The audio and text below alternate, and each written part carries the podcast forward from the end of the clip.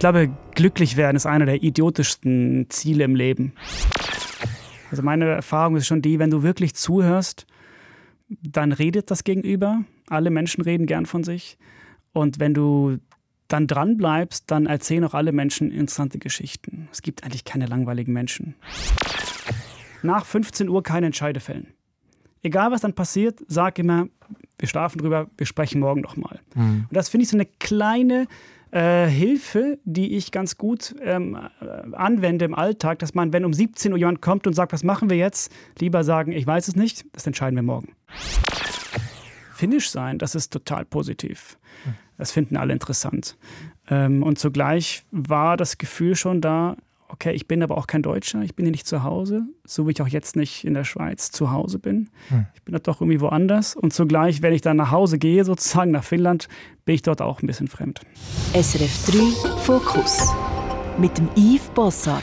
Ja, heute zusammen zu einer neuen Folge Fokus. Heute mit Michael Grogerus, preisgekrönter Journalist, Kolumnist und Bestsellerautor zu Themen wie Erfolg, Kreativität, Entscheidungsfindung. Der Michael hat finnische Wurzeln, ist ein bekennender Feminist, ehemaliger Rudolf Steiner Schüler und Absolvent von der sogenannten Chaos-Pilotenschule in Dänemark.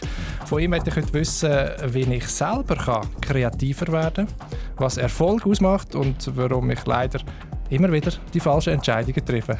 Hallo Mika, schön bist du da. Danke für die Einladung. Ja, das war jetzt ein bisschen viel für den Anfang, aber man muss auch sagen, du, du bist und machst einfach auch sehr viel. Du verlierst manchmal selber ein bisschen den Überblick über dein äh, Leben. Äh, ja, schon ein bisschen. Aber ich bin sehr davon getrieben, einfach die Dinge zu machen, die mich interessieren. Und so mein Herangehenspunkt ist, wenn es mich interessiert, ich bin recht durchschnittlicher Typ, dann wird es schon noch andere geben, die es auch interessiert. Und das ist dann mein Markt. Aber Biografie ist nicht so durchschnittlich. Ähm, aber du machst sehr vieles und gleichzeitig schaffst du es immer irgendwie, das auch eine Orientierung reinzubringen und Sachen aufs Wesentliche zu reduzieren, die Welt in drei Strichen zusammenzufassen. Das ist auch das Motto von deinen Büchern, wo du zusammen mit deinem Co-Autor, Roman Chappeler, schreibst. Tipps und Tricks für bessere, erfolgreichere Entscheidungen, könnte man sagen, illustriert immer mit äh, hübschen Grafiken. Äh, viele von diesen Büchern sind äh, Bestseller, auch international. Wie sind ihr damals auf, auf die Idee gekommen, Komplexes ganz einfach äh, verständlich zu machen? Also ich muss zu meiner Schande gestehen, das war Romans Idee. Ah. Ich fand das gar nicht so gut. du fandest es nicht so nein, gut? Nein, nein, nein. Ähm, das begann damit eigentlich, dass ich mit Roman zusammen in Dänemark studiert habe. An einer Hochschule, die auf Dänisch war. Und er konnte kein Dänisch am Anfang. Aber die Dozenten haben, das haben wir schnell gemerkt, häufig ihre Theorien und Ansätze immer aufgezeichnet mit so Diagrammen, zwei, drei Strichen, Kurvenverläufen und so weiter. Mhm. Und der Roman, weil er nichts verstanden hat, hat einfach diese Zeichnung kopiert. Und am Ende des Studiums kam er zu mir und sagte, wollen wir das nicht mal zusammenfassen in so einem Buch? Ein bisschen eigentlich auch für uns selbst, dass wir nicht vergessen, was wir da gelernt haben. Und die Basis sollte sein, diese Diagramme. Und da habe ich natürlich gesagt, das ist eine totale 90er-Jahre-Idee. Was macht das nicht? Und da hat er mich aber überredet, das einem Verleger vorzustellen, unserem Verleger. Und ähm, dann habe ich das gemacht und er war auch sehr begeistert davon. Mhm. Und hat mir sofort erkannt, ah, das ist so Management runtergebrochen in, in kleine Häppchen und visualisiert und mit ein bisschen mit dem Augenzwinkern. Und dann haben wir das probiert. Ja, die kleinen Häppchen, äh, das funktioniert ja bestens. Und mittlerweile hast du aber Tausende von Studien gelesen darüber, wie man gute Entscheidungen trifft, richtig kommuniziert, erfolgreich und glücklich wird. Äh, was hast du für dein eigenes Leben und für deine Arbeit mitgenommen? Gibt's, äh, welche Tools hast du dir wirklich auch angeeignet von diesen Sachen? Also ich probiere die schon alle aus, aber mehr aus so einer Neugierde heraus, um zu verstehen, wie, wie, funktionieren die eigentlich und, und funktionieren sie für mich. Und die Erkenntnis ist eigentlich, es gibt keinen Universalwerkzeug. Es funktioniert für jeden Menschen anders und du musst es anwenden. Und erst in der Anwendung wird es für dich interessant. Aber ich glaube, gerade im, im Decision-Making, also in der Entscheidungsfindung, gibt es tatsächlich so ein paar Herangehensweisen, die für mich super funktioniert haben. Erzähl mal. okay, also grundsätzlich, glaube ich, muss man sagen, bei Entscheidungsfindung sind es ja zwei Dinge, die uns stressen. Das eine ist äh, die schiere Menge der Entscheidungen, die wir ständig fällen müssen. Mhm. Und da weiß man, dass äh, je mehr wir uns entscheiden müssen, desto mental angestrengter werden wir. Und das Zweite ist diese Unsicherheit beim Entscheiden. Also die Sorge. Was ist richtig, was ist falsch? So. Wir könnten uns falsch entscheiden. Mhm. Wir sind die einzigen Lebewesen, die uns überlegen, was passiert, wenn wir uns falsch entscheiden. Das ist schlecht.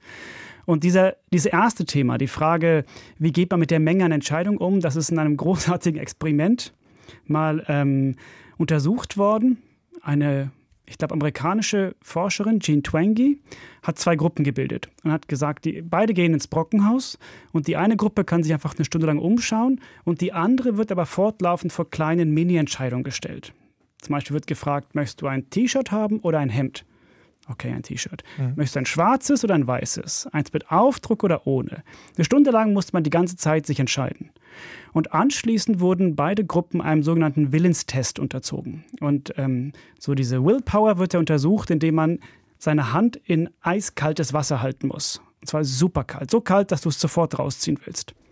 Und die erste Gruppe, die einfach nur rumlief im Brockenhaus, die hat ihre Hand im Schnitt 67 Sekunden ins Wasser halten können. Und die zweite Gruppe, die sich entscheiden musste, die hat es im Schnitt nicht mal 28 Sekunden geschafft. Das heißt, wenn wir uns oft entscheiden müssen, bricht das unseren Willen. Okay. Was heißt das jetzt für dich?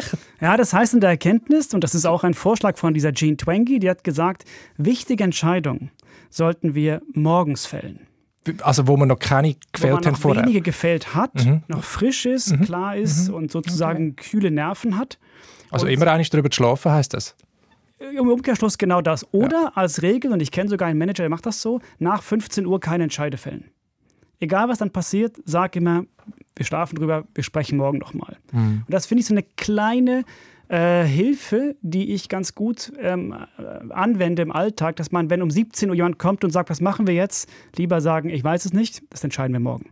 Super. Klingt gut. Ähm, ich habe noch etwas anderes von dir gelesen, also etwas Kleines, nachher kannst du noch einen erzählen. Und zwar, anstatt sorry sagen, sich entschuldigen, wenn man zu Spock ist, einfach Danke sagen. Danke, dass du gewartet hast. ja. Ist super. Super, ich werde das ausprobieren. Das ist etwas, was ich jetzt äh, sicher mitnehme. Und ich glaube, es funktioniert wirklich, weil du drückst Wertschätzung aus, du redest eher über die andere Person, nimmst den Fokus, nicht dich selber. Also, Danke sagen anstatt sorry.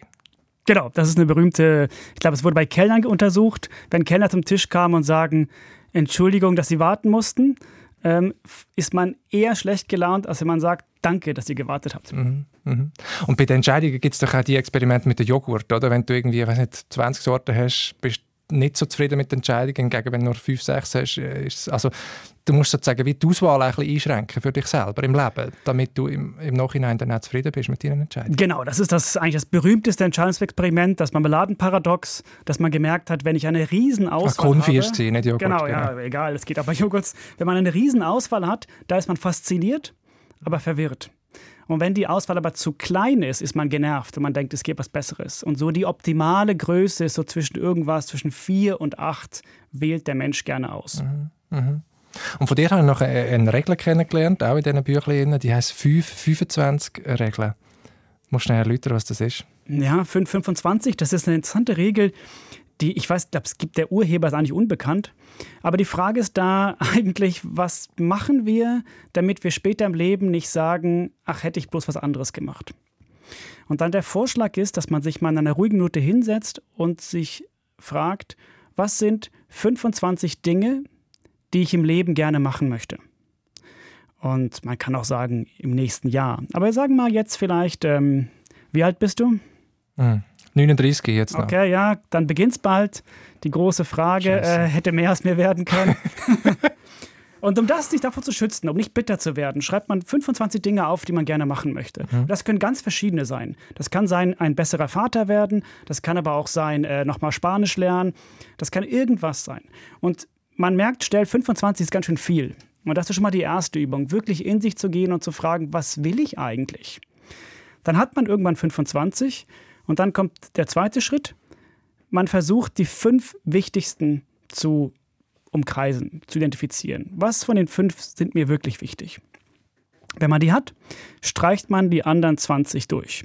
Mhm. Und das heißt nicht, dass die nicht wichtig wären für einen. Das heißt einfach, dass man das vielleicht nicht erreichen wird. Und dann fokussiert man sich auf die fünf. Und sozusagen der Gedanke dahinter ist der, dass wir nicht alles machen können im Leben einerseits. Das heißt, wir müssen lernen, Nein zu sagen. Und das Zweite ist, dass eigentlich alles interessant wird, wenn du dich darin vertiefst. Das heißt, das, was uns stresst oder auch unbefriedigt zurücklässt, ist dieses oberflächliche Rumsurfen, bisschen wie beim Scrolling. Mhm. Das ist zwar anregend, aber unbefriedigend. Aber wenn man sich in was vertieft, dann ist plötzlich sogar Elektrotechnik interessant. Mhm. Gut, da bin ich ganz sicher. Challenge. äh, aber weißt du, das ist lustig. Du sagst jetzt, wir müssen lernen, Nein zu sagen. Das finde ich auch, das ist eine der grössten Herausforderungen von, all, von vielen Leuten heutzutage. Gleichzeitig habe ich gelesen, du bist jemand, der immer Ja sagt. Oder? Das stimmt. Ich sage auch nicht, dass ich diese ganzen Sachen anwende und bei mir funktionieren. Ich schreibe die Bücher auch für mich, damit ich das endlich mal lerne. Aber das ist ein bisschen ähm, die Dualität mit meinem Co-Autor Roman Chappeler. Wir sind sehr, sehr unterschiedlich.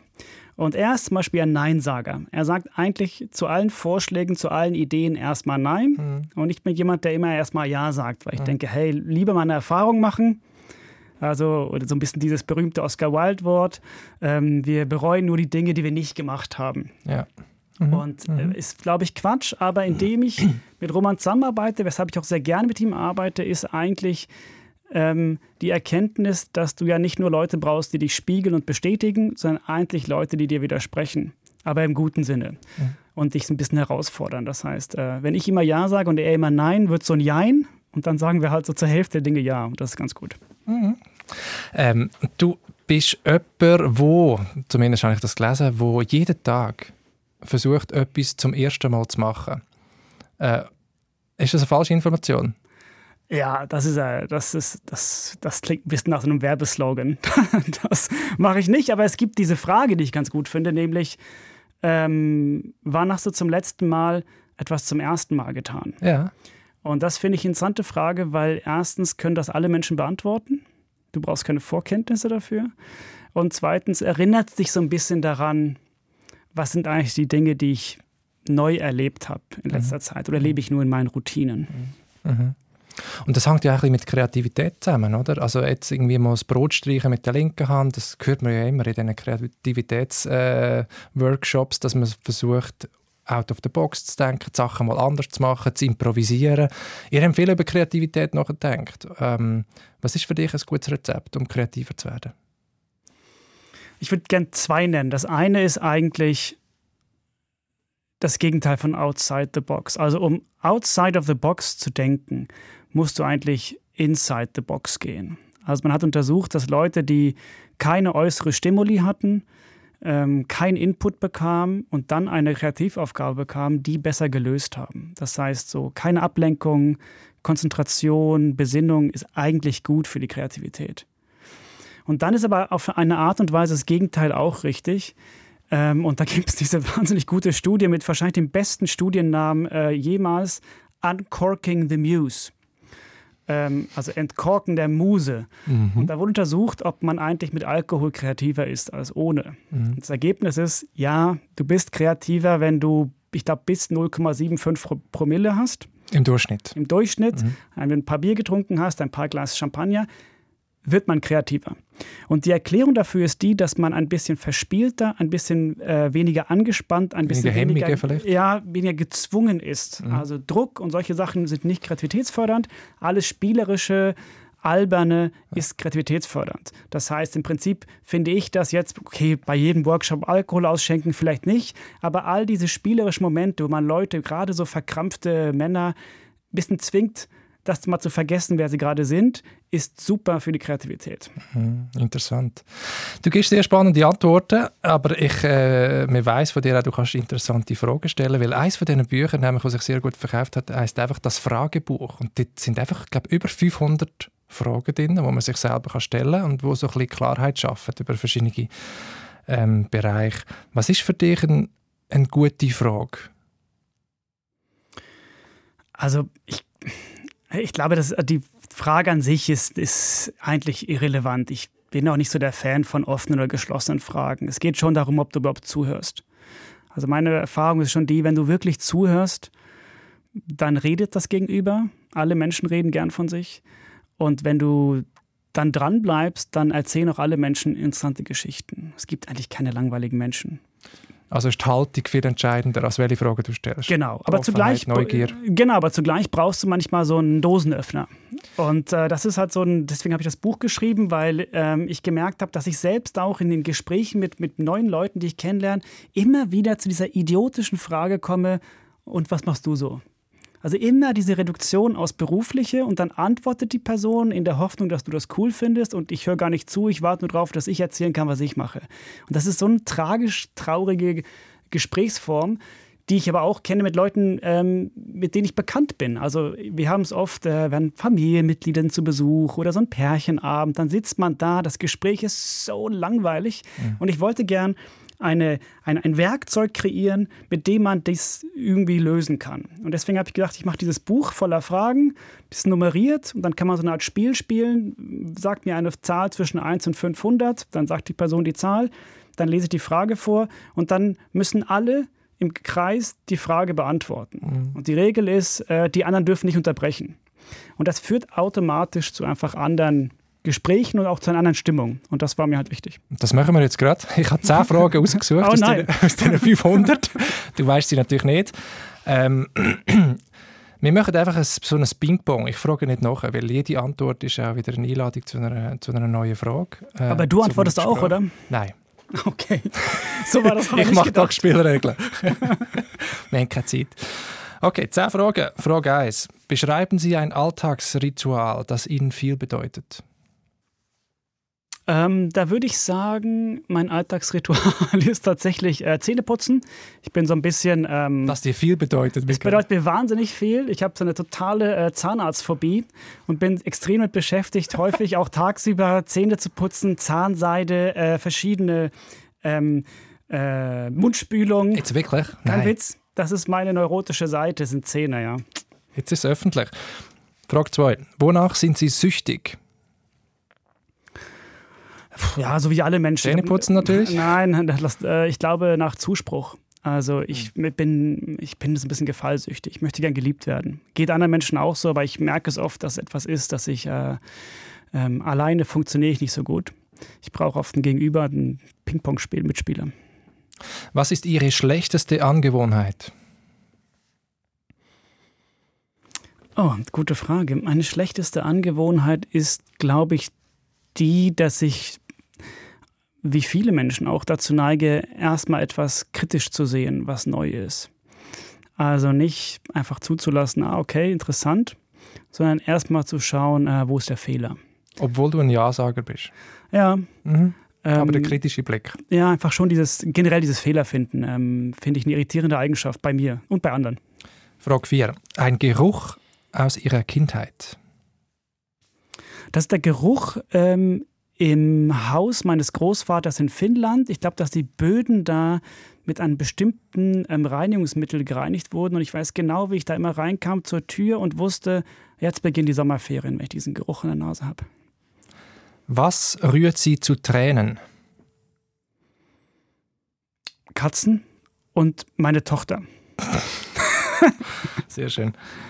Was können Sie Ihrer Meinung nach besser als die meisten Ihrer Freundinnen und Freunde? Austern öffnen. Was fehlt Ihnen zum Glück? Zum Glück vieles. Ich glaube, glücklich werden ist einer der idiotischsten Ziele im Leben. Da darf ich jetzt einfach noch eine Frage. Das ist ganz schlimm. Wovor haben Sie Angst? Nicht schlafen zu können. Welche Frage stellen Sie sich im Leben immer wieder? Äh, also auf so einer persönlichen Ebene, warum immer ich? warum passiert mir das? Und auf einer beruflichen Ebene glaube ich schon die Frage, und jetzt? Also was kommt als nächstes, was mache ich als nächstes? Weil wenn man im, in einem Kreativbereich arbeitet, ist immer so dieser ständige Druck, aber auch Lust, es muss ja was Neues kommen. Mhm. Also du kannst das nicht nochmal wiederholen, was du gemacht hast. Letzte Frage. Ein Wort, das Ihr Leben beschreibt. Das ist keine Frage aus dem Buch. Ein einziges Wort? Doch.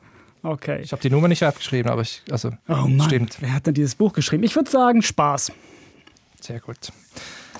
Ja, es ist interessant. Man sieht, es ist äh, schwierig. Ich habe schwierige Fragen ausgewählt, aber es macht gerade ein Tor auf und du bist gerade irgendwo drinnen und man hat das Gefühl, man versteht dich und das öffnet sich irgendetwas. Ähm, also ich finde es wirklich sehr interessant und äh, ich habe im Vorfeld auch überlegt, warum wir oft eben in der, die Frage, was machst du und so und der Alltagstrott, der Smalltalk reinkommt und wie machst du das? Hast du jetzt eine alternative Frage zum Einstieg in ein Gespräch? Also was, was machst du? Hast du wie für dich etwas mitgenommen in den Alltag, dass du anders fragst? Na, ich ist nicht so konzeptionell, dass ich so mir vorher drei Fragen überlege, wenn ich auf Leute zugehe. Das ja, mich, ja, ja, das lasse mich schon ein bisschen treiben. Und ich finde auch diesen ersten Moment, wenn man sich für eine Person interessiert, stellt man meistens intuitiv auch eine gute Frage, weil da will man wissen, man will die Person kennenlernen. Mhm. Ich finde oft, was wichtig ist, ist die zweite Frage. Dass man nicht bloß eine Frage stellt, wo kommst du her? Mhm. Und dann antwortet die Person. Ähm, und dann vielleicht kann man nachfragen, wie wäre dein Leben verlaufen, wenn du da immer noch wohnen würdest? Mhm. Nur als Beispiel. Also im Prinzip ein bisschen länger beim Thema bleiben, aber den gleichzeitig das Gegenüber dazu zwingen, ein bisschen tiefer zu gehen, als bloß so eine Anekdote nach der anderen mhm. zu erzählen. Das machen wir jetzt ein bisschen tiefer gehen, und zwar biografisch. Ähm, ich werde mit dir ein bisschen über dein Leben reden, deine Kindheit. Ähm, was muss man über deine Biografie wissen, über deine Vergangenheit, um dich als Mensch besser zu verstehen? Ja, also ein sicherlich eine wichtige so Identitätsposition von mir ist die, dass ich aus Skandinavien komme, genau genommen aus Finnland. Das ist für mich schon sehr prägend, das ist mir irgendwie wichtig. Also du hast, hast Finni, finnische Eltern, beide, aber bist in Stockholm geboren. Genau, ich bin, ich komme aus dem sogenannten Teil der Finnland-Schweden. Mhm. Finnland ist zweisprachig und wir kommen aus dem schwedischsprachigen Teil. Und meine Eltern und ich auch haben einen finnischen Pass, aber sind halt Finnland-Schweden. Zusätzlich bin ich aber auch noch in Schweden geboren und meine Eltern haben mir Schwedisch gesprochen. Das heißt, meine, ich würde sagen, meine, also meine Muttersprache, aber auch meine so ein bisschen kulturelle Prägung ist, ist Finnland-Schwedisch. Mhm. Und zugleich bin ich aber, habe ich mein Leben lang im Ausland gelebt. Ich habe nur ganz, ganz kurz und ganz selten in, in Finnland gelebt. Eben aufgewachsen bist in Deutschland, in, in genau. Lübeck im Norden. Genau, ich bin als, als Kind dann meine Eltern nach Lübeck äh, gezogen, aus beruflichen Gründen. Ist mein Vater dorthin. Und wir kamen dort an, niemand konnte Deutsch. Und ähm, das war so ein bisschen überhaupt nicht äh, negativ. Es war eher so eine Art positiver Rassismus, weil ich schnell gemerkt habe, äh, Finnisch sein, das ist total positiv. Hm. Das finden alle interessant. Ähm, und zugleich war das Gefühl schon da, okay, ich bin aber auch kein Deutscher, ich bin hier nicht zu Hause, so wie ich auch jetzt nicht in der Schweiz zu Hause bin. Hm. Ich bin da doch irgendwie woanders. Und zugleich, wenn ich dann nach Hause gehe, sozusagen nach Finnland, bin ich dort auch ein bisschen fremd. Wie gehst du mit dem um, mit der Wurzellosigkeit, mit der Heimatlosigkeit? Ist das etwas, wo du eine Sehnsucht auslöst äh, oder ist das etwas, wo du gar nicht vermisst? So oder so. Ich finde es eigentlich eher lustig. Es gibt diesen schönen Satz von Gertrude Stein, äh, wozu sind Wurzeln gut, wenn man sie nicht mitnehmen kann? und das ist so ein bisschen, finde ich, das Motto. Ich finde so diese Leute, die so wahnsinnig in ihrer Heimat hängen und immer wieder dann da, da zurückgehen müssen. Ich, das kenne ich nicht, habe ich nicht, erlebe ich auch eher als Ballast bei den Leuten. Aber wo fühlst du dich heute heim? Also es Beziehungen? Ist, ist Wohnung? Ja, ich glaube, das sind Gefühle. Also es ist dort, wo Menschen sind, die dir wohlgesonnen sind, die du liebst, die dich lieben. Das löst ein Heimatgefühl mit mir aus. Und zugleich gibt es schon Momente, wo ich merke, okay, wenn hier meine Muttersprache gesprochen wird, das ist schon sehr, sehr angenehm. Ich mag die, sagen wir mal, skandinavische Kultur schon mehr als die zentraleuropäische. Dieses, das ist mir wohler. Mhm. Und zugleich weiß ich auch, dass man, ja, oder dass ich mich überall zu Hause fühlen kann, wenn, es, wenn ich Leute finde, die ich mag. Mhm. Deine Eltern, äh, deine Mutter war Lehrerin, gewesen, Gestalttherapeutin und dein Vater hat eine Reederei gehabt. Das ist, glaube ich, auch der Grund, gewesen, warum wir dann auf, auf Deutschland ähm, sind. Ähm, die haben sich getrennt, deine Eltern, wo du 60 bist. Wie hat dich das geprägt? eigentlich gar nicht aus, als ich dann mit einer alleinerziehenden Mutter groß geworden bin. Aber ich habe, so wie ich das erinnere und so wie meine Mutter mir das erzählt hat, hatte ich eigentlich kein Problem. Es war mehr, sie sagte mir, dein Vater wohnt jetzt woanders und dann sagte ich, okay. Und dann habe ich ihn am Wochenende besucht und ich habe es eigentlich als, also das klingt ein bisschen komisch, ich habe die Scheidung meiner Eltern als Bereicherung erlebt. Hm. Ich hatte das Gefühl, die beiden haben sich auch nicht geliebt. Warum sollten dann Menschen zusammenbleiben? Und für mich als Kind war es eher die Möglichkeit, so zwei Identitäten aufzubauen. Ich konnte total anders sein bei meiner Mutter und dann, wenn mir das zu viel wurde, könnte ich so wechseln und dann in diese andere Welt mit meinem Vater sein und sozusagen Pause von mir selbst zu haben. Und ich habe das eigentlich als Bereicherung erlebt. Auch zweimal Weihnachten zum Beispiel. Coole Sache. Du sagst heute, du siehst äh, ein Feminist, bist bekannter Feminist. Und das hat auch mit deiner Mutter zu tun, aber auch mit deiner jetzigen Partnerin, mit äh, Franziska Schutzbach, eine der einflussreichsten, also bekanntesten Genderforscherinnen von der Schweiz. Kürzlich das Buch herausgekommen, «Die Erschöpfung der Frauen» wieder die weibliche Verfügbarkeit. Ihr lebt zusammen in Basel, habt ähm, zwei fast erwachsene Kinder und du schreibst auch über dein Familienleben, über das Elternsein in einer Kolumne im Elternmagazin «Fritz und Franzi». Ähm, wenn du deine deine Kinder heute anschaust, hast du äh, alles richtig gemacht in den letzten 15 Jahren? Nein, natürlich nicht. Elternsein ist ein tägliches Scheitern. Ich glaube, ich finde auch, dass Eltern dafür zu wenig Lob kriegen. Also im Prinzip, du versuchst was, es misslingt, die Kinder zeigen dir brutal den Spiegel, äh, kennen danach Achillessehne, drücken da rein. Und das heißt einfach, Elternsein heißt einfach nur überleben. Ähm. Ach, ich fühle mich bestätigt, das ist doch super. Ähm, Gibt es trotzdem etwas, wo du jungen Vätern, Müttern könntest mitgeben? Vielleicht auch das, äh, die Einsicht, dass es ein Durchwurschteln ist und das Scheitern. Ja, und ich glaube so, dass mein, mein Lieblingstipp, ich glaube, ich habe da auch schon mal drüber geschrieben, ist das, was ich das Mittwochsdate nenne.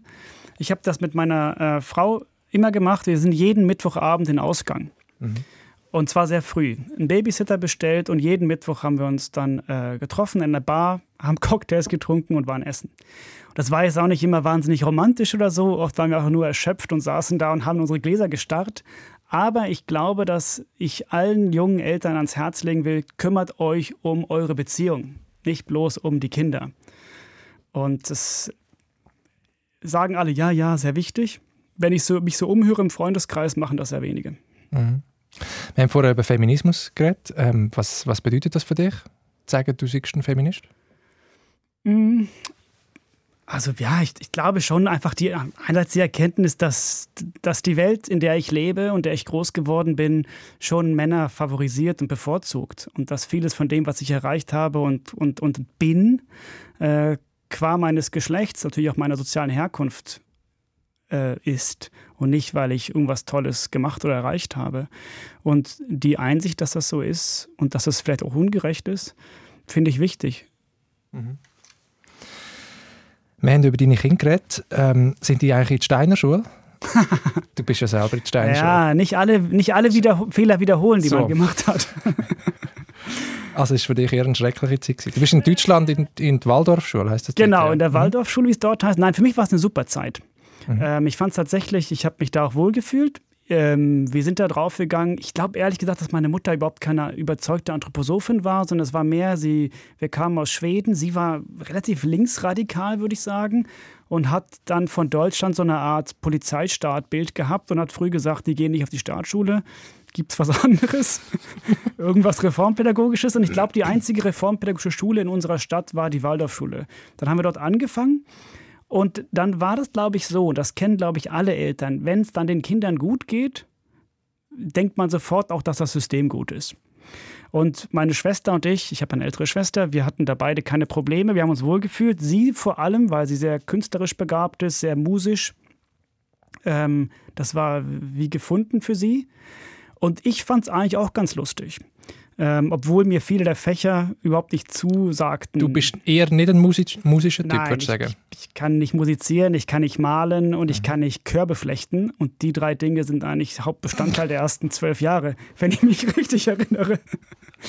Aber ich hatte halt trotzdem gute Erlebnisse und das hing damit zusammen, dass ich, glaube ich, viele Freunde hatte und dass ich eben bis zur 10. Klasse, ich erinnere mich nicht mehr genau, halt auch keine Noten hatte. Ich hatte wirklich keine Ahnung, ob ich gut oder schlecht in der Schule bin. Und das finde ich etwas Interessantes. Das heißt, die Sachen, bei denen ich mich, in die ich mich vertieft habe oder die mich begeistert haben, habe ich nicht begeistert unter der Frage, wie gut bin ich da drin, sondern habe ich da Lust drauf. Und das vermisse ich, glaube ich, im heutigen Schweizer Schulsystem, wo die Kinder schon sehr, sehr früh wissen, was ein Viereinhalber heißt. Das ist interessant. Und dein unkonventioneller Bildungsweg ist dann nachher noch weitergegangen. Du hast es schon angesprochen, die Schule in Dänemark, äh, Chaos Pilotenschule, die ist 1991 gegründet worden, wenn ich richtig nachgelesen habe, von einem dänischen Politiker Uffe Elbeck. Ähm, es ist eine Schule für Leadership, Projektleitung, so wie Kreativ MBA. Wie muss man sich das konkret vorstellen? Also das ist eine Schule, also Uwe Elbeck war damals noch kein Politiker, das war eigentlich ein Sozialarbeiter. Ähm, der, die Schule wurde gegründet eigentlich aus der Idee heraus, so ein bisschen für Straßenkids ähm, zu schauen, dass, dass die sich mit was beschäftigen, was sinnvoll ist und aber auch das, das Gefühl zu haben, die haben vielleicht auch eine versteckte Kreativität oder verstecktes Potenzial, was nicht abgerufen wurde in den herkömmlichen Institutionen. Und daraus wurde dann später so eine Art Hochschule, ähm, die Chaospiloten. Der Begriff leitet sich daher ab, dass ähm, dieser Uwe Elbeck sagte, die Welt ist im Chaos. Also politisch, äh, wirtschaftlich, sozial und eigentlich auch persönlich. Und die Idee wäre, Leute auszubilden, die es schaffen, in diesem Chaos zu navigieren. Und um zu navigieren, brauchst du eigentlich sogenannte Soft Skills. Also das, was wir alle häufig als Persönlichkeitsmerkmale beschreiben. Also kann man Gruppen leiten, kann man sich selbst richtig einschätzen, kann man Feedback geben, kann man Prozess leiten. All diese Dinge, sagte dieser Uwe Elbeck, ist etwas, was alle können müssen. Die Hard Skills, also die eigentliche Fachausbildung, musst du woanders machen. Aber egal, ob du Kindergärtner bist oder äh, Kampfpilot, du wirst diese Soft Skills brauchen. Und er wollte eine Schule machen, wo drei Jahre lang diese Soft Skills trainiert werden. Und die Chaospiloten muss man vielleicht wissen, das klingt ein bisschen absurd und ein bisschen wie eine verlängerte Steiner-Schule, aber in Skandinavien ist sie sehr anerkannt. Das ist so, also extrem viele Unternehmen ziehen ihre Leute, sehr viele kreative Unternehmen ziehen mhm. ihre Leute aus diesen Chaospiloten. Lego, äh, viele von den Werbeagenturen, ähm, viele Architekturbüros suchen da, rekrutieren da Leute, weil es so eine anerkannte Schule ist, wo sich so halt Kreativ-Heinis hinsuchen und dann äh, bisschen was anderes lernen. Aber was machst du dort konkret? Auch Hörpflechten oder äh, lernst du Management-Theorien kennen und so? Also konkret gibt es eben diese ähm, drei Module, Leadership, Projektmanagement und interkulturelles Verständnis ist das dritte. Ähm, und konkret war es dann so, dass meistens äh, hatten wir so ein Modul, zum Beispiel Prozessleitung, gab es ein bisschen so theoretische ähm, ein, äh, Hinführung, Einführung. Und dann kam meistens aus der Privatwirtschaft ein Unternehmen, stellte ihr Thema vor und dann mussten wir das in so einem Case zwei Tage lang lösen. Hm. Und anschließend gab es dann Feedback von der Schule, aber auch vom Unternehmen. Und das war das nur ein kleines Beispiel, wie die Castboard funktioniert. Das fand ich wahnsinnig gut. Wir mussten immer unsere eigenen Arbeiten selbst bewerten. Wir sagen, ich gebe mir diese Note und anschließend sagte dann das, das Prüfungs, die Prüfungskommission, du kriegst diese Note. Und deine Endnote setzte sich daraus zusammen, wie gut deine Arbeit war und wie gut du dich selbst einschätzen konntest. Und man wollte damit verhindern, dass man die ganze Zeit sich so abhängig macht vom Urteil Dritter. Das heißt, wenn du dich selbst gut einschätzen konntest, sagen konntest, hey, das hier war Mist, war deine Note besser, als wenn du sagtest, oh, das ist bestimmt total schlecht, aber es war eigentlich sehr gut. Und das war so ein kleines Ding, was ich mitgenommen habe was super schwierig ist. Aber diese Frage, kannst du eigentlich deine eigene Arbeit einschätzen? Aber es ist schon wieder so ein Muster bei dir. Du hast ganz am Anfang von dem Gespräch gesagt, Anerkennung ist dir wichtig. Gefallsüchtig hast du sogar gesagt. Jetzt ist in der Steiner Schule gekommen, ähm, du bist nicht bewertet worden, es hat keine Noten gegeben. Jetzt geht in der Chaos-Pilotenschule, heisst du vor allem dich selber bewerten. Ist das das Thema? Ach, come on. so, wir machen ein bisschen Musik. nein, äh, wir können wirklich ein bisschen Musik machen. Du musst nichts dazu sagen. Ähm, und zwar ist es von einer schwedischen Rockband, die ich nicht aussprechen kann. Nein, die Band schon, die heißt nämlich Kent und das Lied heißt Kerleken Ventar. Äh, du kannst es bitte richtig sagen und, und, und erläutern, warum das Stück für dich wichtig ist. Das Stück heißt Kerleken Ventar. Die Liebe wartet. Es ist so, eine, äh, so ein Guilty Pleasure, total schrecklicher Pop-Rock aus den Nullerjahren, aber erinnert mich stark an eine Zeit in meinem Leben, wo ich total sorglos war. Und immer wenn ich äh, das wieder sorglos sein will, höre ich dieses Lied.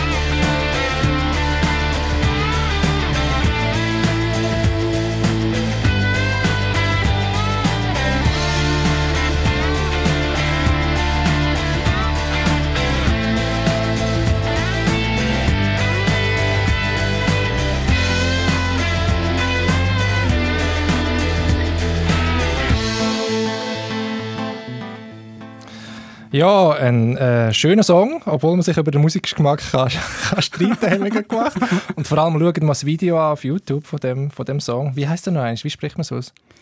Charlek Inventar. Charlek Inventar von der Rockband Kent, der Musikwunsch äh, von Michael Krogerus, mein heutiger Fokus-Gast, Journalist und Autor. Und wir kommen da so in die Gegenwart. Wir sind in deiner Biografie abgetaucht, haben über deine Ausbildung, über Kreativität geredet, aber auch über die, äh, ja, vielleicht Sehnsucht nach Anerkennung, die dich, die dich treibt.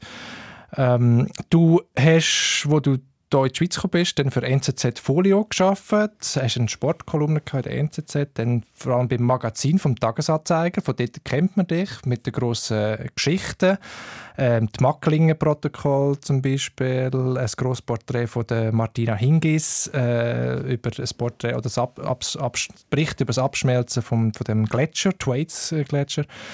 Ähm, das Magazin vom Tagesanzeiger war vor allem in der Schlagzeile wegen heftigen Vorwürfen in letzter Zeit, wegen Mobbing und sexueller Belästigung. Und wir zwei haben abgemacht, dass wir nicht über das äh, reden, vor allem weil es noch laufende Verfahren äh, gibt.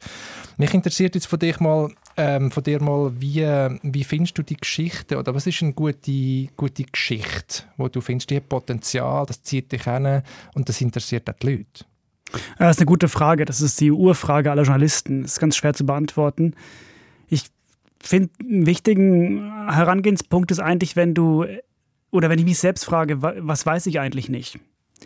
Also, was ist etwas, was ich nicht verstehe? Zum Beispiel bei Martina Hingis, klar kann man sagen, Martina Hingis, sehr bekannte Person, Promis zieht immer, darüber machen wir was. Aber für mich war die Ausgangsfrage bei Martina Hingis die, wie kommt es denn, dass ihr Schweizer Roger Federer so vergöttert, aber Martina Hingis nicht mögt? Das verstand, habe ich nie verstanden. Die waren beides wahnsinnige Weltklasse-Spieler und haben unglaublichen Verständnis für Tennis. Aber warum mochtet ihr den einen, aber nicht die andere? Und das ist so die Ausgangsfrage. Jetzt kann man sagen, ja, es gibt ja x Porträts über sie. Und zugleich hat man dann irgendwann gemerkt, ja, aber so richtig tief oder nah dran war ja niemand. Aber sehr persönliche Frage, jetzt ein Unverständnis von dir oder eine Neugier. Ja. Und der redest mit verschiedenen Leuten auch, ob die auch das, die Frage haben und das interessant finden bevor du weitergehst, oder? Ja, klar. Ich, also ich, ich muss natürlich die Idee mein, meiner Chefredaktion vorstellen, die dann meistens sagen, ja, ja, muss das sein? und dann äh, schreibe ich ja sehr viel und gerne mit meinem Schreibpartner Christoph Gertsch zusammen. Mhm. Und dann tauscht man sich aus. Er kennt die Antwort auch nicht. Und dann merken wir aber auch, ja, okay, es ist vielleicht auch eine größere Geschichte als bloß eine, ein Sportlerinnenporträt. Und das ist das Zweite, was uns beide begeistert ist, wenn man eine Geschichte für etwas Größeres steht als bloß jetzt diese konkrete Meldung. Und da kommen wir zurück zu dieser 25-5-Regel, weil wenn man sich vertieft mit etwas beschäftigt, in diesem Fall Martina Hingis, dann wird das immer interessanter. Und das liebe ich eigentlich am Journalismus, an dieser sogenannten Longform journalistischen Tätigkeit, also wenn man so lange schreibt oder vertieft recherchiert, weil dann werden alle Dinge interessant. Und ich fand das Jahr mit dem, mit mein Jahr mit Martina Hingis wahnsinnig spannend, weil ich dann sehr viel über Tennis gelernt habe, sehr viel über ihre Herkunft, sehr viel natürlich auch über sie, über ihre Mutter. Und ich merkte, wie das so ein riesiges Puzzle wird. Das ist nie fertig geworden, aber es hat mich begeistert. Und es hat mich begeistert, weil wir tief und lange dran waren. Was ist die größere Frage dort im Hintergrund? Neben dem Porträt, wo die Geschichte interessant macht? Also was ist für dich die Antwort? Ja, sicherlich so der leichte Rassismus von euch Schweizern. Sorry. Interessant ist, dass du gesagt hast, dein Schreibpartner. Du hast eigentlich als Journalist, aber auch als Autor immer einen Schreibpartner. Du machst eigentlich fast nichts alleine. Genau, ja, ich bin Teamplayer. Ich halte aber auch nicht so viel von dieser Idee des einzelnen Genies. Es gibt die natürlich, aber ich glaube, selbst ein Solo-Bergsteiger braucht ja irgendwie eine Entourage um sich herum. Ich glaube, dieses alleine Arbeiten, besonders im, im Schreiben, ist so ein bisschen so ein Mythos. Dass selbst wenn du alleine schreibst, muss ja jemand zu deinen Kindern schauen oder irgendwie die Essen kochen und so. Und ich bin eher, ich bin jemand, der dann dieses Team eher betonen möchte. Ich mag das sehr gerne in einer Gruppe zu arbeiten. Und konkret im Schreiben geht es auch darum, dass wenn ich jetzt mit dem Christoph Gertsch zusammenschreibe, passiert ja Folgendes. Alles, was sonst so wichtig ist, meine Stimme, meine Formulierung, fällt halt weg. Weil diese Manieriertheiten, die mhm. streichen wir uns gegenseitig sofort raus. Mhm. Und der Fokus verschiebt sich von dir zu dem Thema, über das du schreibst. Auf den Inhalt, ja. Genau, Mhm. das heißt, jetzt geht es um Martina Hingis. Was hat die eigentlich wirklich gerade gesagt? Wie verstehst du das? Und nicht, wie formulierst du das? Und das war so ein Prozess, den ich super interessant fand, weil also der eigene Narzissmus ein bisschen runtergefahren wurde, was ja in meinem Alter auch noch ganz gut ist. Mhm, mhm. Magst du noch etwas zu den Macklinger-Protokoll erzählen? Das war eine riesige Geschichte. Es hat ganz, ganz viel ausgelöst über äh, Missbrauch im Nationalen Sportzentrum in, in Macklingen, was ihr dann mit verschiedenen Athletinnen äh, geredet, geredet habt und vieles aufgedeckt habt. Ja, genau. Das war auch so ein Beispiel eigentlich. Diese, diese Missbrauchssituationen waren ja bekannt. Die waren vorher im, im Blick thematisiert worden, auch schon früher von Ariella Kerstin ja in einem Buch ähm, eigentlich schon sozusagen öffentlich gemacht worden. Und dann war die Frage, was, was machen wir? Sollen wir jetzt nochmal das Gleiche schreiben? Und dann war wieder die gleiche Herangehensweise. Können wir das noch tiefer fassen, indem wir fragen, was steht denn dahinter? Und eigentlich ist ja die Frage dahinter die, braucht es Leistungssport? Und Das ist eine total schwierige Frage, weil wir lieben alle Leistungssport und ich schaue gerne zu. Ich bin begeistert. Ich gucke heute noch Comaneci und denke, wow, wie konnte die das? Obwohl ich weiß, dass sie es nur konnte, weil sie gequält wurde. Und diese Spannung auszuloten und zu fragen, gibt es nur Höchstleistung, wenn du äh, dich quälst? Und wenn das so ist, wollen wir das? Solche Fragen, die Das ist eine riesige Frage. Ja, Riesenfrage. Und sollen wir das wollen? Ach, ich weiß nicht, so einfache Antworten gibt es nicht drauf. Und mein Anspruch ist nicht, die Antwort zu geben, sondern diese Frage in den Raum zu stellen und zu diskutieren und zu gucken, was heißt denn das, was ist der Preis und wie wollen wir damit umgehen. Das ist interessant. Also, das Rezept scheint wirklich zu sein, etwas muss sich triggern ähm, an einer Person, an, einer, an, einer, jetzt an, einem, an, einem, an einem Missstand, aber gleichzeitig ist das Größere, was dahinter ist, das gesellschaftliche, gesellschaftspolitische vielleicht auch. Und zwei Sachen hast du rausgestrichen, Martina Hingis und Macklingen, es ist nicht beides zufällig, geht zum Sport. Du bist ein grosser Sportliebhaber, hat mir im Vorfeld auch der Roman Chappeler, dein Co-Autor, äh, gesagt, ich kurz mit dem hat dürfen, reden. Du denkst gerne über Sport nach, äh, aber du machst auch äh, gerne Sport. Du hast 2018 hast, ähm, das beste Sportmagazin der Welt hast rausgegeben. Also, es hat aber nur eine Nummer gegeben. Was, was ist da die Idee gewesen? Warum ist das gescheitert? Es ist nicht gescheitert, es war ein Erfolg. Die Idee war, wir geben eine einzige Nummer raus von einem Sportmagazin, was so gut ist, dass wenn falls jemals wieder jemand ein Sportmagazin machen will, muss er sich an diesem orientieren. Sollte nur einmal geben, deswegen hieß es auch Nummer eins. Sehr gut. Aber ich habe gehört, du bist ja ein begeisterter Football-Fan. Äh, der Roman hat mir zum Beispiel gesagt, du machst so etwas wie einen Podcast damals über die NFL, über die Football League und schickst ein paar Freunde um und du, du, du, du vertiefst dich dort rein und wieder nach dem Motto, alles ist interessant, wenn du dich länger mit dem äh, beschäftigst. Ja, klar, das Motto ist, äh, es gibt keine langweiligen Sportarten, es gibt nur langweilige Zuschauer. Ähm, und American Football, ja, das ist so eine Guilty Pleasure noch aus der Zeit, als ich mal im Austausch war oder eine, eine Zeit lang in den USA war als Jugendlicher, ist mir so ein bisschen geblieben. Einfach eine sehr faszinierende Sportart, weil sie so, natürlich kann man auch viel kritisch dazu sagen, aber sie ist sehr, sehr es ist sehr strategisch, es ist ein wahnsinniger Mix aus Teamsport und Einzelsport und so weiter und so weiter. Und ich gucke das gerne, aber ich hatte keine Freunde, mit denen ich darüber sprechen konnte. Also habe ich meine fünf besten Freunde angefixt und das habe ich gemacht, indem ich äh, einen kleinen Podcast lanciert habe, in dem, wo ich jede Woche denen erkläre, was jetzt, was sie schauen sollen am Wochenende und danach, was sie gerade gesehen haben. Und das schicke ich dann per WhatsApp in diese kleine Gruppe. Und äh, mehr kann ich dazu nicht sagen. Wa- Was fasziniert dich so an Sport generell? Also eben, du hast schon gesagt, der Leistungssport. Also die Idee von, da holt jemand alles aus sich raus. Oder was, was, was ist es? Ich weiß nicht, ich schaue es einfach gerne. Ich glaube, ich bin mit Sport sozialisiert worden. Ich habe lange im Handballverein gespielt. Ich, ich, ich schaue einfach gerne zu. Es ist, ähm, ich, also ich mache es selbst gerne, aber ich schaue auch gerne zu. Ich finde es mm, wahnsinnig schön. Ich finde, Sport hat was sehr Ästhetisches. Gleichzeitig kann man sich halt identifizieren. Ich glaube, so Identifikation ist ja generell wichtig im Leben und ich kann dann sehr stark für einen Verein fanen. Ähm, und das ist natürlich aber überschaubar. Also es artet nicht in irgendeinen Nationalismus aus, sondern es ist halt reduziert auf diesen Moment und das macht es einfach spannend, weil man dann mit so einer sehr rosaroten Brille auf dieses Ereignis schaut und das macht es interessant. Und für mich ist es ehrlich gesagt auch ein bisschen so ein ähm, Art Abkopplung vom, vom Alltag. Es ist wirklich so Opium. Also einfach jetzt zwei Stunden lang ist mal alles egal. Ich mache mal das. Ich kann mich da extrem gut entspannen beim Sport. Und ja, da kommt vieles zusammen, was mich begeistert. Aber ich bin jetzt nicht so ein Fan, dass ich so diese Höchstleistung extrem abfeiere. Ich kann mich auch für Drittliga-Zeugs begeistern. Ja. Man merkt schon ein bisschen, wenn man jetzt dir so ein bisschen zugelassen hat, du bist ein Mensch mit sehr viel Ideen, aber auch sehr viel Humor, finde ich, sehr viel Ironie, Selbstironie. Ähm, von wem hast du das? Ah, das weiß ich nicht genau. Also ich finde meine Familie eher ein bisschen humorbefreit. Ähm, ich glaube, für mich war Humor wie bei vielleicht viele ähm, Jungs, äh, war das so eine Art in der Schule. Ich war nie der mit den breitesten Schultern. Ähm, aber dann ist so ein bisschen Humor oft so eine Art, sich trotzdem durchzuschlängen und zurechtzukommen. Also wenn du den Leuten nicht äh, eins auf die Nase geben konntest, kannst du den wenigsten Spruch an den Kopf schmeißen. Und das hat sich dann so ein bisschen bewährt. Aber heute würde ich eher sagen, ich habe ja vorhin, als du mich gefragt hast, was ist mein Leben in einem Wort, habe ich Spaß gesagt. Ich habe die ganze Zeit drüber nachgedacht, das ist wirklich ein bisschen traurige Antwort.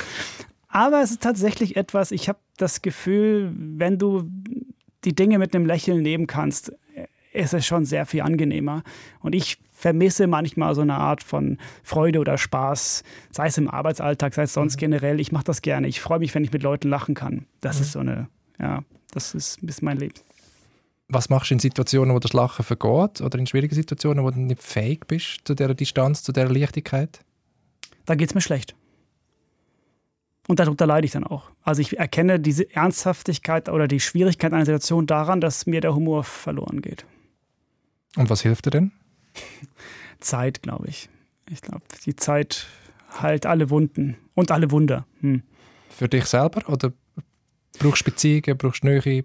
Also Was klar, also wie ja schon mehrfach hier herausgestrichen, äh, brauche ich Beziehungen. Ich, ich glaube, ich bin keiner, der sich so eingräbt und Dinge mit sich selbst ausmacht. Ich mhm. brauche den Austausch, also vor allem mit meiner Partnerin, aber auch mit Freunden. Ich suche sehr den Austausch dann. Ähm, aber ich meine mehr, dass äh, auch die schweren Dinge, also es geht alles vorbei. Das, das Gute wie das Schlechte. Hm. Weiß man nicht, wie man es soll finden, aber es ist ja so. Auch das Gespräch geht vorbei. Und ich habe noch eine letzte äh, Frage, bevor wir noch zum letzten Songwunsch äh, kommen. Du hast eine eigene Evaluationstechnik äh, ausgeklügelt. Und zwar hast du zusammen mit dem Roman Chappeler, mit dem Co-Autor, so ein heiliges Dreieck aufgestellt. habe ich zumindest im Buch gelesen. Es geht um, entweder macht etwas Spaß oder du verdienst Geld oder hast du eine Wirkung mit dem? Oder alles drei. Das wäre super. Also Spaß, Geld und Wirkung. Was ist jetzt mit dem Gespräch, das wir gemacht haben? Also Geld kommst du nicht über, das es hat Spaß gemacht. Vielen Dank, Yves. Die Wirkung werden wir schauen, was passiert. Jetzt kommen wir zum letzten Songwunsch noch. Das ist ein Song von der Grace Jones, eine jamaikanische Sängerin, Schauspielerin, Performance-Künstlerin, ehemaliges Model. Man kennt sie vielleicht auch noch als Mayday im James Bond. Was fasziniert dich an dieser Figur? Ich weiß nicht, ich bin sehr fasziniert von Grace Jones. Irgendwie so eine Person avant le lettre, so eine non-binäre, einfach eine sehr faszinierende Persönlichkeit. Und der Song Walking in the Rain gefällt mir, weil ich, das ist eben ein Beispiel, was, man, was ich mache, wenn es mir schlecht geht. Ich gehe einfach. Äh, mm. Am liebsten in Begleitung. Deswegen Walking in the Rain finde ich ganz gut. Im Regen oder wo läufst du? Ich würde auch im Regen laufen, ja. Hey, super, dann hören wir noch den Song. Danke dir vielmals für das kurzweilige Gespräch, äh, Michael. Die ganze Sendung Fokus mit dem Michael Krogerus findet ihr wie immer auf srf.ch audio und überall dort, wo es Podcasts gibt. Mein Name ist Yves Bossart. Schön, dass ihr dabei gewesen und bis bald.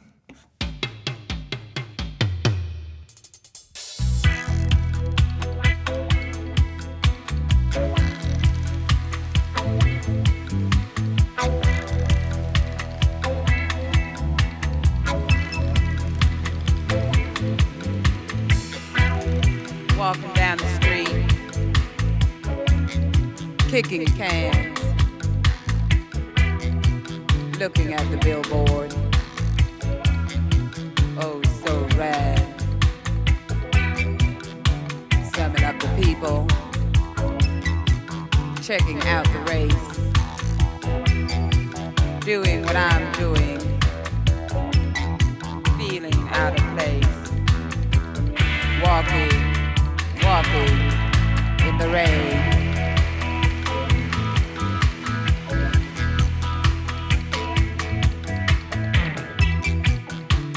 Like a woman, looking like a man, sounding like a no no, making when I can,